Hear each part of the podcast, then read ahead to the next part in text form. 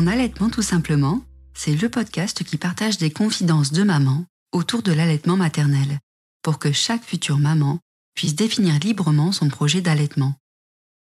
Certaines avaient décidé d'allaiter, d'autres pas.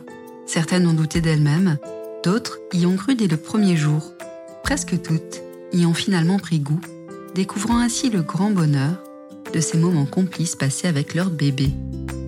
Alors quoi de mieux que le partage d'expériences pour se faire sa propre idée Mon allaitement tout simplement est une série de podcasts de Vanilla Milk, la première plateforme web communautaire de l'allaitement maternel. Cet épisode a été réalisé grâce au soutien de la marque familiale et française Kitet, qui conçoit, fabrique et distribue des tire-laits adaptés aux besoins de chaque maman. Mon allaitement, tout simplement. Mon allaitement, tout simplement. Mon allaitement, tout simplement. Allaiter quand elle était bébé, Maëlys s'était toujours dit qu'elle allaiterait également quand elle deviendrait maman. Et c'est ce qu'elle fait à la naissance de sa fille Nola, malgré une grossesse difficile, à un premier accouchement par césarienne. Deux ans plus tard, la voilà de nouveau maman allaitante avec l'arrivée de sa petite Emilia. Loin d'être un long fleuve tranquille, l'allaitement de Maëlys sera même interrompu de manière imprévue quand elle doit être hospitalisée en urgence. À ce moment-là, pour elle, une seule chose compte, pouvoir poursuivre son allaitement. J'ai un motto qui est euh, de s'inquiéter, c'est souffrir deux fois. Donc j'essaye de ne pas m'inquiéter euh, sur les choses sur lesquelles j'ai pas prise. Alors je m'appelle Maëlys, euh, j'ai 33 ans. J'ai deux petites filles, Nola qui a 3 ans et Emilia qui a 10 mois. Alors avant d'être enceinte, euh, je savais que je voulais allaiter parce que euh, ma mère nous a allaités, euh, moi et mes deux sœurs. D'ailleurs, j'étais persuadée qu'elle nous avait allaités longtemps et puis en posant des questions, j'ai appris qu'elle nous avait allaités quelques semaines finalement. Et donc du coup, elle en avait des bons souvenirs, elle nous en parlait en bien, contrairement à parfois quand elle nous parlait des accouchements. C'était pas très glorieux, mais les allaitements, c'était des bons souvenirs. Donc euh, c'est vrai que d'avoir cette euh, d'avoir ce, beau retour d'expérience, en fait, ça m'a donné envie euh, d'essayer tout simplement.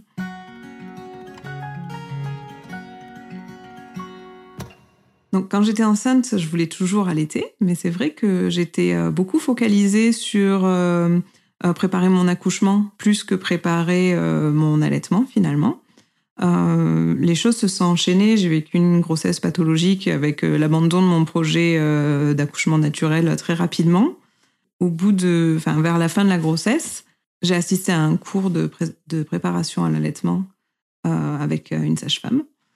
J'ai pas cherché à me renseigner plus que ça, en fait, me disant, enfin, j'étais confiante. Je me suis dit, ma mère, elle allaitait, je vais allaiter. elle m'a quand même donné un petit guide un petit guide, euh, comme un petit livret en fait, qui m'a bien aidé parce que bah, quand, euh, quand ma fille est née, ça n'a pas été super évident euh, bah, de se rappeler de tout. Donc du coup, ensuite de couche, on a lu ce guide, moi puis mon conjoint, et du coup ça nous a vachement aidé pour après parce qu'il y avait beaucoup d'informations, ça défaisait un petit peu les idées reçues qu'il y a parfois sur l'allaitement et les, les petites informations importantes qu'on ne connaît pas. Par exemple, on m'avait dit que c'était pour la montée de lait d'éviter peut-être euh, les compléments le plus possible. Euh, donc ça, c'était des choses que je savais pas. Donc des petites, euh, des petites informations comme ça qu'on n'a pas forcément au premier abord et du coup qui m'ont aidé à lancer mon allaitement de manière plutôt efficace.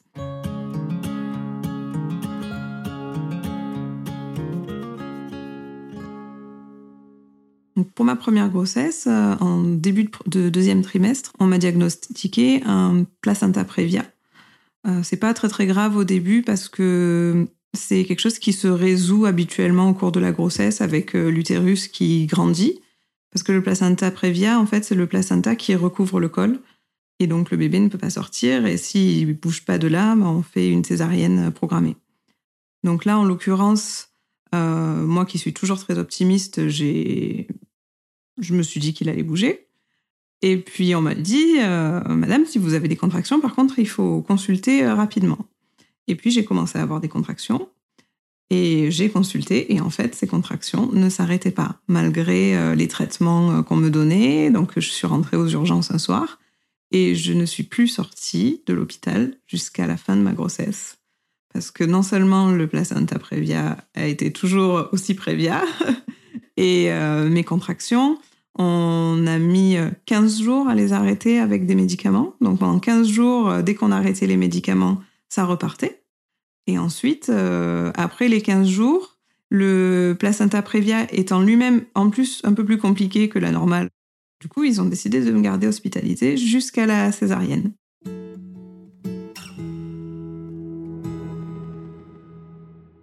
Donc, j'ai dû complètement abandonner mon projet d'accouchement naturel. J'ai changé de maternité.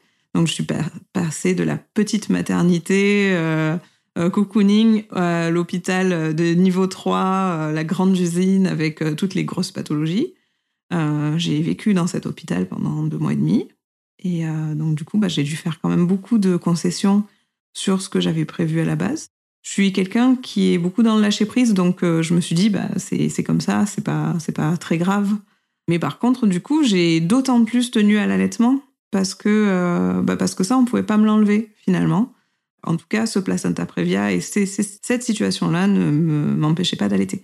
Donc, euh, c'est vrai qu'on dit, oh, après une césarienne, euh, c'est peut-être un peu plus difficile d'allaiter. Mais moi, la sage-femme m'a dit, c'est pas du tout impossible. Il suffit de bien euh, stimuler en mettant un bébé au sein souvent. Et la montée de lait se fera. Donc, je suis partie gagnante là-dessus. Et puis, ça m'a aidé un petit peu à faire le deuil de cet accouchement qui n'était pas celui que j'aurais voulu. On est l'avant-veille de la césarienne programmée et euh, je sens des contractions. J'appelle euh, comme d'habitude euh, l'équipe. l'équipe m'administre des traitements. en fait, on est encore dans la prématurité ce jour-là et deux jours après, on n'y est plus. Donc, ils voulaient vraiment attendre que je sois 37 semaines pour faire cette césarienne. Euh, finalement, euh, les contractions euh, s'arrêtant pas trop, ils me descendent en salle, en salle d'accouchement pour me, surveiller un petit peu mieux. Et puis la décision se fait de faire la césarienne dans la foulée, enfin d'appeler mon conjoint pour qu'il vienne, pas en urgence, quoi, mais de le faire ce jour-là.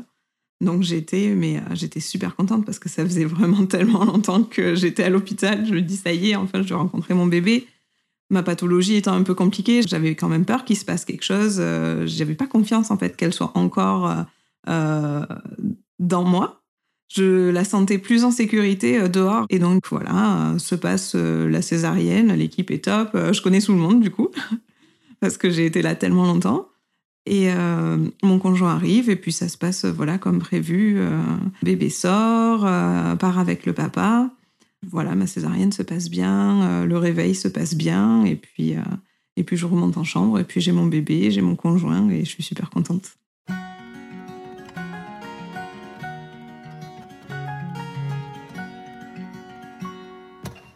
J'ai euh, pu faire la tétée d'accueil en salle de réveil. C'était assez difficile parce que le, le contre-coup de l'anesthésie a été un peu, un peu dur physiquement. Donc je m'endormais complètement, presque je m'évanouissais, quoi. C'était euh, vraiment incontrôlable. Et donc euh, quelqu'un est venu, m'a apporté mon bébé, il m'a dit, Madame, euh, c'est c'est le moment pour la tétée d'accueil. J'étais là, non, c'est pas possible, je peux pas. Mais non, mais vous inquiétez pas, on vous la tient, ça va aller. Et j'avais vraiment l'impression que j'allais la faire tomber. C'était vraiment dur à ce moment-là parce qu'il y avait mon instinct qui me disait non, le fais pas, le fais pas, le fais pas. Et bon, bah finalement, je, je l'ai fait. Et au bout de 10 minutes, j'ai dit non, c'est bon. ça suffit. Et donc, en fait, le seul souvenir que j'en ai vraiment, c'est d'avoir essayé de rester éveillée, quoi.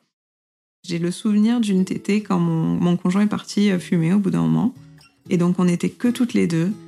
Et euh, d'un coup, j'ai réalisé, en fait. J'ai réalisé qu'elle était là.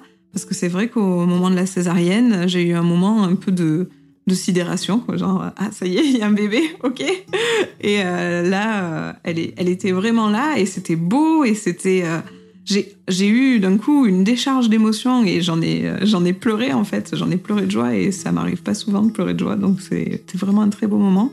C'était quand quand on était seules toutes les deux et puis les yeux dans les yeux, ce que j'avais pas eu à la naissance étant donné qu'elle est partie très rapidement avec le papa. C'était un petit peu comme une deuxième naissance en fait.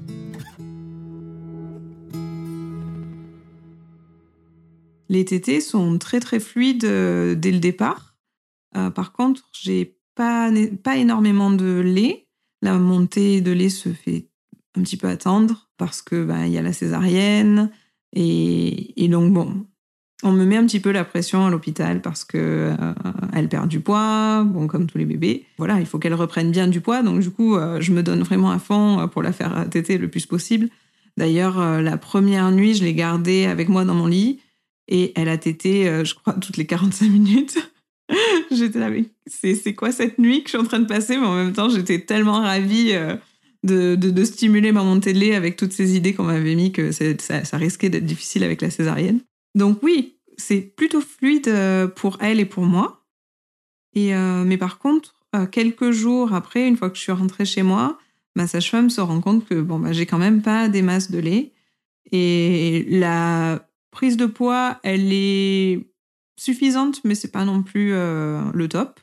Donc elle me conseille de rester vraiment couchée, de me reposer euh, pour favoriser cette montée de lait, de, rester en peau à peau avec mon bébé. Et là, du coup, euh, j'abandonne tout ce que j'avais euh, entrepris dans ma maison. Et on a passé quelques jours vraiment en tête à tête. On a eu notre petite lune de miel. On est resté au lit pendant des jours et des jours pour que ça se fasse mieux pour elle. Et quelques jours plus tard, la sage-femme est revenue faire la pesée. Et là, elle m'a dit Ah, champion du monde. Et c'est ces trois mots et ça ça remet un peps pas possible parce que bon bah c'est clair que c'est un peu intense et fatigant euh, parfois un peu sensible. J'avais euh, les, les, tétons qui étaient un peu douloureux. Et euh, mais alors d'entendre juste juste ces trois mots ça m'a fait ça m'a vraiment mis un coup de boost pas possible. Après ça j'étais j'étais remontée à bloc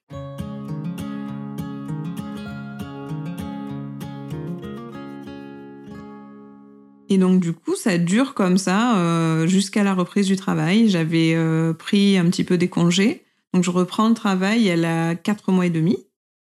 Et euh, j'avais pour projet d'essayer d'allaiter même en travaillant, parce que je, je savais que c'était possible. Puis, je me suis rendu compte dès mon premier jour au travail que c'était pas pour moi, tout simplement.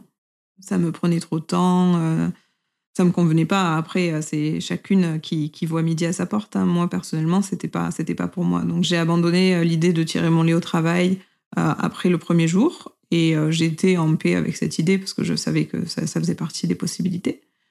donc, j'ai continué d'allaiter, on va dire, en mixte pendant peut-être deux, trois semaines, le temps que ça se tarisse, en fait. On notre aventure, elle s'est arrêtée vers cinq mois, je pense.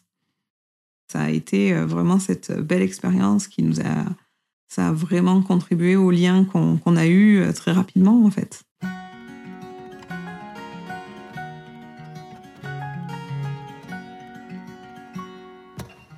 Pour moi, c'était très clair que j'allais avoir d'autres enfants un jour et c'était euh, évident que j'allais allaiter ces autres enfants aussi.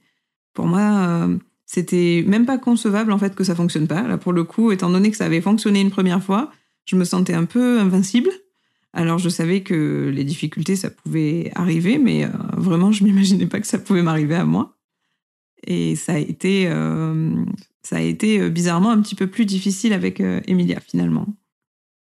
Donc en octobre 2018, je suis en pleine reconversion professionnelle et j'apprends que je suis enceinte et là, c'était pas du tout prévu je me dis, waouh, ok, bon, bah, j'avais prévu d'avoir un deuxième bébé euh, de toute manière, pas si vite, parce que Nola, à ce moment-là, elle a 18 mois. Et euh, je me dis, bon, ben, allons-y.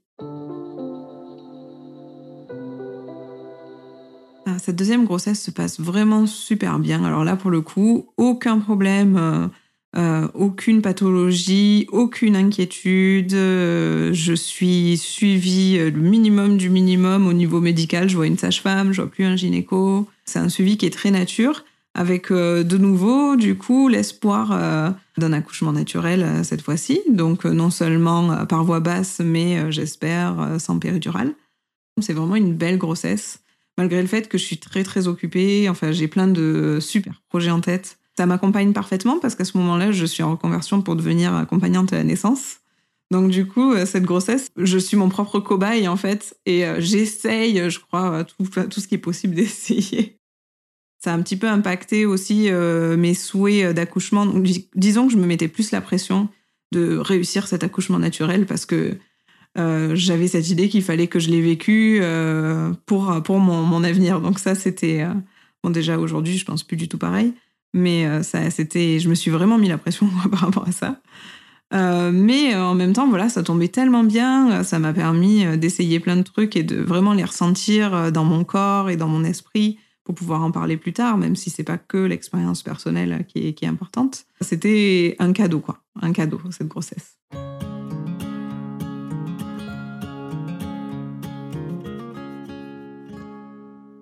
Alors, euh, tout se profile bien pour euh, mon accouchement, à part que, bon, euh, on dépasse le terme, mais l'hôpital n'est pas trop, voilà, me fait pas, me met pas la pression par rapport à ça. On me dit, bon, bah, on surveille, donc tout va bien, on laisse faire.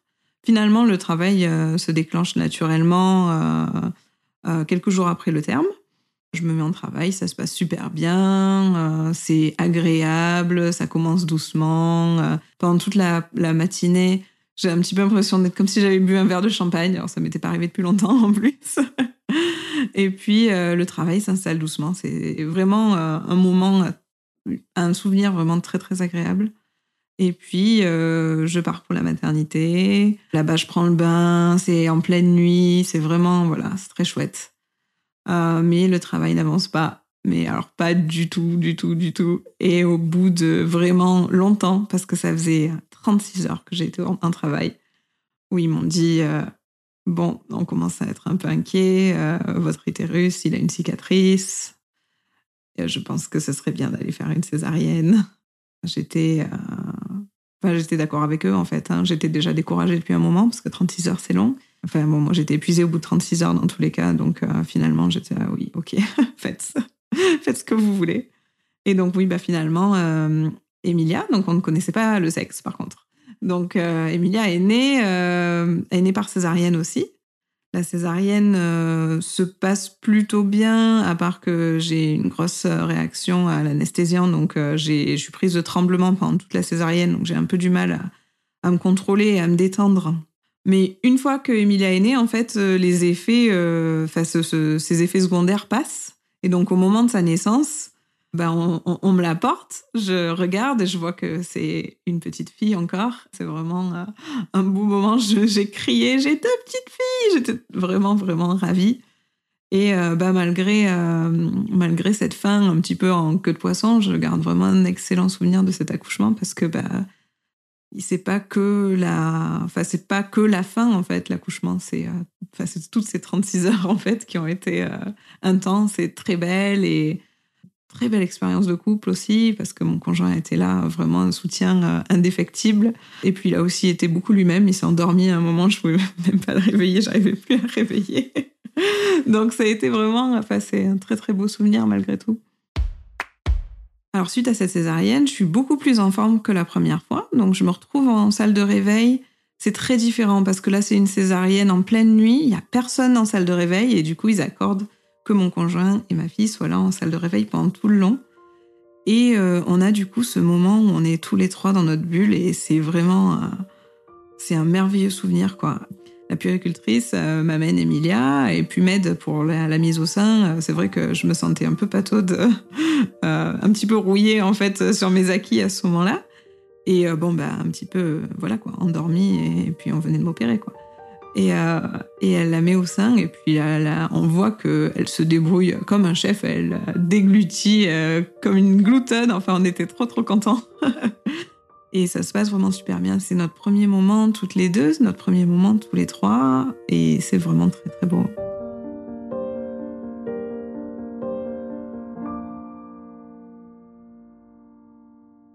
malheureusement, ça se déroule pas aussi facilement qu'avec Nola. Alors je m'y attendais pas du tout, hein, comme je disais tout à l'heure.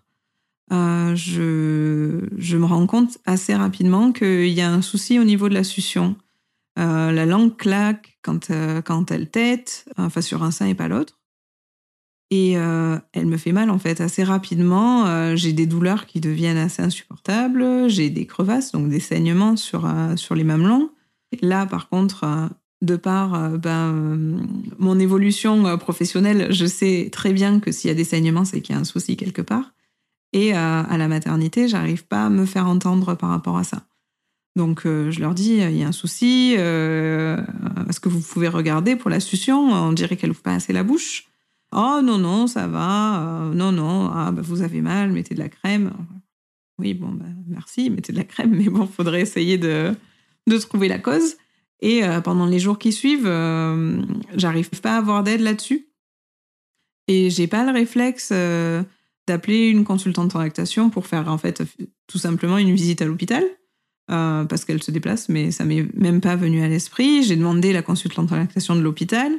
Euh, elle n'était pas, elle était pas là. Et euh, du coup, bah, il a fallu que je serre les dents, euh, littéralement, pour pouvoir sortir de l'hôpital et aller très rapidement consulter quelqu'un, parce que j'étais certaine que ça pouvait se résoudre, mais, mais j'avais besoin d'aide, je ne pouvais pas le résoudre seule. Ça pouvait être plusieurs choses, ça pouvait être des freins, ça pouvait être des tensions, une visite chez l'ostéopathe, mais j'étais incapable de diagnostiquer ça moi-même. Et du coup, oui, il a fallu, il a fallu euh, que j'attende. J'ai mis des bouts de sang au bout d'un moment pour euh, qu'elle continue à téter, parce qu'en pleine nuit, un jour, elle voulait téter et je je voulais plus qu'elle tète en fait. Et là, je me suis dit non, là, ça va pas le faire. Si tu l'allaites pas, elle va pas prendre de poids et donc on va pas sortir.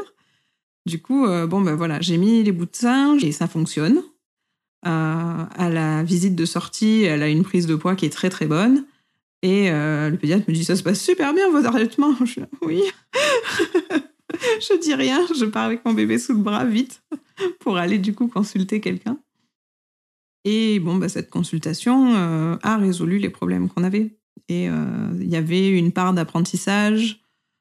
Le fait d'être à la maison, ça m'a aidé, d'être, enfin, de passer les premiers jours de fatigue. J'ai pu un petit peu me focaliser sur les ressources que j'avais, re-regarder des vidéos, euh, et puis voilà, il y a eu cet apprentissage, et puis il y a eu euh, la consultation, et puis euh, tout est rentré dans l'ordre au bout d'un moment.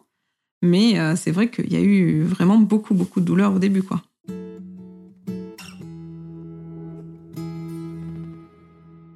Alors pendant la consultation, elle a identifié qu'il y avait des freins restrictifs dans la bouche, un frein un peu restrictif sous la langue et celui de la lèvre supérieure aussi qui se passe, c'est qu'ils établissent un score en fait selon euh, la mobilité des lèvres, de la langue, euh, la succion. Et donc elle avait un score où elle était un peu pile au milieu. C'est pas top, mais euh, ça veut pas forcément dire intervention. Donc elle nous a, elle nous a recommandé de prendre le temps parce que le temps que j'ai ma consultation, donc ça avait peut-être pris deux jours, la succion elle est déjà bien mieux. Donc, elle nous a recommandé quand même d'attendre, euh, enfin de voir venir, parce que une ablation des freins, c'est pas rien en fait. Hein. Il y a tout un suivi derrière où il faut faire des massages jour et nuit euh, pour pas que pour, pour que ça se rétablisse bien. Donc, euh, on a décidé de laisser faire et en fait, ça s'est résolu tout seul. mais en fait, psychologiquement, sans cette consultation et si on me l'avait pas dit, je sais pas en fait si j'aurais continué parce que la perspective de continuer dans les douleurs sans savoir où on va, euh, ça, ça c'était très difficile. Donc de voir vraiment euh, que ça s'améliorait et que ce soit validé par un professionnel, ça, ça m'a beaucoup aidé.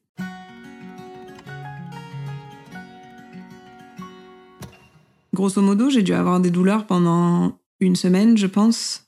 Euh, ça s'est estompé assez rapidement. Et alors, j'ai essayé un accessoire que je recommande au monde entier c'est euh, les coquillages d'allaitement et c'est des petits coquillages en fait qu'on euh, met euh, sur les mamelons et ça permet une cicatrisation vraiment rapide parce que le mamelon reste dans un milieu humide. Ça m'a soulagée, mais alors c'était impressionnant. Donc on m'en avait parlé et j'en avais pas. Et je me suis dit, il faut absolument que je trouve quelque chose de similaire en fait, le temps de les recevoir. J'ai utilisé des cuillères à soupe. j'ai utilisé des cuillères à soupe que j'ai appliquées sur mes mamelons, donc elles étaient fraîches. Euh, je mettais euh, la crème à la lanoline euh, dedans et ça me gardait du coup la crème sur les mamelons et ça a cicatrisé en presque en moins de 24 heures, il y avait presque plus rien quoi. Donc euh, voilà, prévoir euh, des petits euh, coquillages d'allaitement dans son sac de maternité pour le prochain.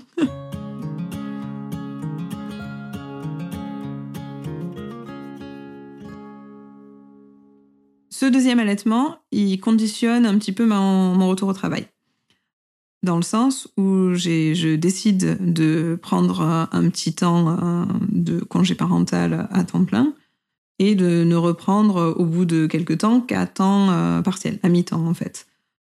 De manière à ce que ça fasse une tétée avec euh, son père. J'ai besoin de tirer mon lait qu'une fois, que ce soit pas au travail, donc je tire mon lait le matin avant de partir. Euh, il lui donne quand je suis pas là, et puis quand je reviens, elle, elle retête de nouveau avec moi. Donc elle a cinq mois quand je reprends, mais cette fois-ci à mi-temps. Et ça me permet en fait de continuer à l'allaiter exclusivement jusqu'à ces six mois à la diversification. Donc à six mois, bon, elle commence à manger des solides. Euh, je continue à allaiter euh, toujours presque autant parce qu'au tout début, ça mange pas bien beaucoup, quoi.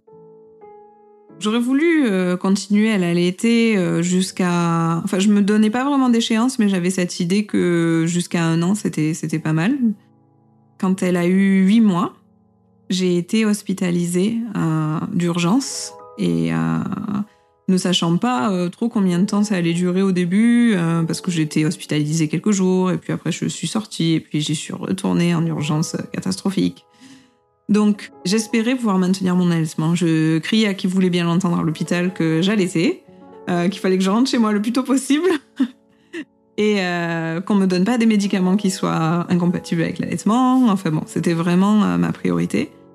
Et puis en fait, ça a duré plus de trois semaines. J'ai progressivement euh, compris que, bah, que ça allait pas être aussi facile que ça. J'ai vu que ma lactation baissait, j'avais pas nécessairement euh, le matériel pour euh, maintenir ma lactation ni le moral pour le faire en fait. Très rapidement, elle a été mise au lait infantile à la maison parce que bah, y avait plus de stock de lait maternel au congélateur après peut-être quoi deux jours. Et donc, du coup, bah, j'ai un peu lâché prise et je me suis dit, on verra bien comment ça se passe. Au bout de ces euh, trois semaines et demie, je sors enfin de l'hôpital, j'ai eu une grosse opération, je suis très fatiguée et je me dis, bon, heureusement que j'ai pas trop maintenu ma lactation parce que j'ai eu, euh, en post-op, euh, j'étais été 24 heures où je pouvais pas bouger de mon lit. Je sais pas comment j'aurais fait pour tirer mon lait dans tous les cas si j'avais eu des engorgements. Enfin bon, finalement, l'un dans l'autre, c'était pas plus mal comme ça. Et donc, je rentre chez moi au bout de, au bout de trois semaines et demie. Je suis encore un peu en vrac et je décide de remettre Emilia au sein euh, dès que je finis mes derniers médicaments qui étaient incompatibles. Et elle sait plus trop ce que c'est à ce moment-là. Il y a un moment de, un moment de flottement où je finis par arriver à la mettre au sein en faisant sortir un petit peu de lait pour qu'elle se, pour qu'elle se rappelle de l'odeur. Enfin bon. Et puis quand elle prend le sein, là par contre, ça repart comme, euh, comme avant, quoi. Une fois qu'elle l'a dans la bouche, ah oui, c'était ça. Et en fait, à partir de là, ce qu'on a fait, c'est que je continue à l'allaiter, euh, on va dire, pour le plaisir.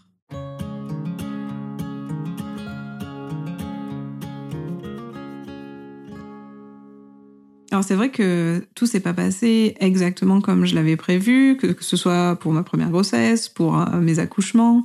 Euh, pour euh, l'allaitement d'Emilia, qui a été un petit peu un au début et qui a été contrarié sur la fin. Mais c'est vrai que je suis quelqu'un qui est beaucoup dans le lâcher prise parce que en fait, ça sert à rien de s'inquiéter pour une situation contre laquelle on peut rien finalement. J'ai un j'ai un motto qui est de s'inquiéter, c'est souffrir deux fois. Donc j'essaye de pas m'inquiéter sur les choses sur lesquelles j'ai pas prise et, euh, et, donc voilà, quoi, j'essaye de voir le côté positif des choses, c'est-à-dire qu'on a eu euh, des belles expériences, euh, des belles expériences d'allaitement, des belles expériences d'accouchement, même si c'était pas ce que j'avais prévu au début.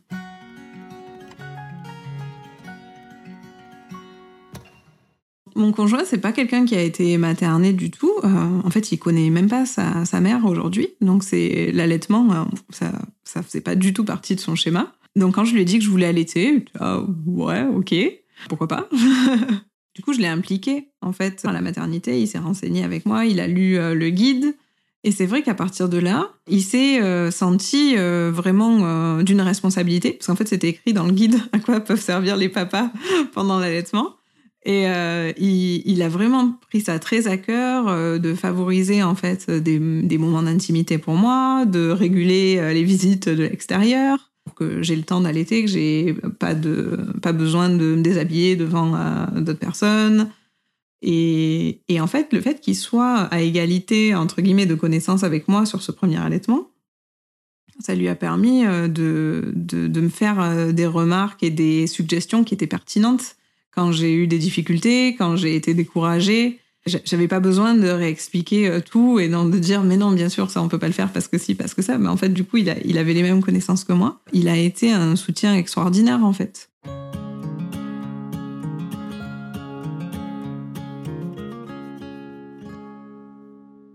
Si j'avais un conseil à donner à des futures mamans, donc déjà pour faire son choix, d'essayer de s'entourer de personnes euh, euh, qui vont leur donner euh, des informations qui sont qui sont pas biaisées en fait sur la sur l'allaitement. Donc d'avoir vraiment les vrais pour et les vrais contre, hein, parce que oui, ça demande de, la disponibilité, il faut le savoir avant pour qu'il n'y ait pas ensuite une espèce de culpabilité parce que notre choix il a été orienté donc euh, vraiment bien s'entourer, d'avoir, euh, si on a décidé d'allaiter, un numéro de conseillère en lactation euh, dans la poche et l'appeler aux premières difficultés, de surtout pas laisser les difficultés s'installer. Et de si le conjoint dit oh, bah, moi je saurais pas quoi faire si toi tu allaites, quand est-ce que moi je vais avoir le bébé, qu'est-ce que je vais pouvoir faire avec? Bah, de, les, euh, de les impliquer en fait dans le projet euh, pour qu'ils puissent être soutenants de l'allaitement. Et euh, s'ils ont envie de passer vraiment beaucoup de temps avec leur bébé, de leur suggérer d'apprendre le portage en écharpe. C'est très très chouette aussi pour les papas. Avec Maëlys, vous avez découvert des moments d'allaitement, parfois compliqués, parfois perturbés. Vous avez entrevu l'impact du lâcher prise. Et vous avez aussi certainement senti le bonheur éprouvé par cette expérience de partage entre une maman et son bébé. Dans le prochain épisode, c'est Laura qui nous racontera comment son choix d'allaiter a évolué au fur et à mesure de sa grossesse. Si cet épisode vous a touché, informé ou même aidé, vous pouvez nous soutenir en nous laissant des commentaires et des étoiles sur vos applications de podcast. Et pour ne manquer aucune histoire d'allaitement, n'hésitez pas à vous abonner mon allaitement tout simplement est une série de podcasts de Vanille Amique produite par Fleur Chrétien.